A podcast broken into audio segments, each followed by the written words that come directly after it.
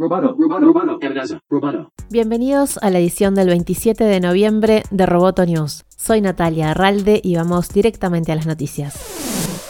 El gobierno de Estados Unidos otorgó otra prórroga a ByteDance para vender TikTok. El gigante tecnológico chino tiene hasta el 4 de diciembre para revisar la propuesta enviada sobre la creación de una nueva compañía integrada por Oracle y Walmart. Este nuevo plazo, tras el de 14 días concedidos el 13 de noviembre, posterga la amenaza de prohibición de operar en Estados Unidos para TikTok. El futuro de la aplicación de videos está en el aire en Estados Unidos desde que la administración de Trump afirmó que China podría utilizar TikTok para espiar a sus usuarios. En agosto, la administración le dio 90 días a la empresa para vender sus activos dentro de Estados Unidos. ByteDance llegó a un acuerdo con Oracle y Walmart, pero aún no hay luz verde. La Comisión de Inversiones Extranjeras estudia ahora documentos y los tratos establecidos entre ByteDance y los postores.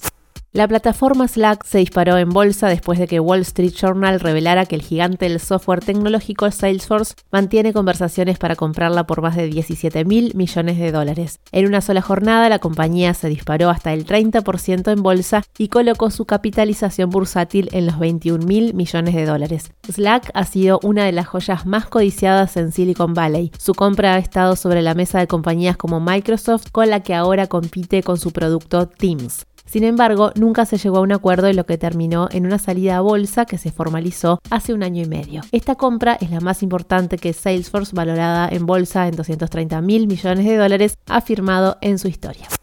Francia anunció que aplicará un impuesto a las grandes empresas del sector digital en 2020, pese a las amenazas de Estados Unidos de imponer aranceles sobre productos franceses como represalia. Las empresas sujetas a este impuesto recibieron una notificación fiscal para los pagos de 2020, indicó una fuente del Ministerio de Economía francés a la AFP. Este impuesto, que se deberá pagar en diciembre, alcanza a las grandes multinacionales de Internet como Google, Amazon, Facebook y Apple. París ha dicho que retirará el impuesto cuando se alcance un acuerdo de la OCDE para actualizar las reglas sobre impuestos transfronterizos en la era del comercio en línea donde las grandes empresas de Internet pueden registrar ganancias en países con impuestos bajos independientemente de dónde se encuentren sus clientes.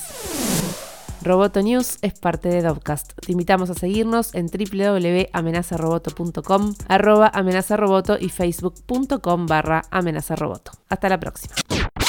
Roboto News Periodismo Tech.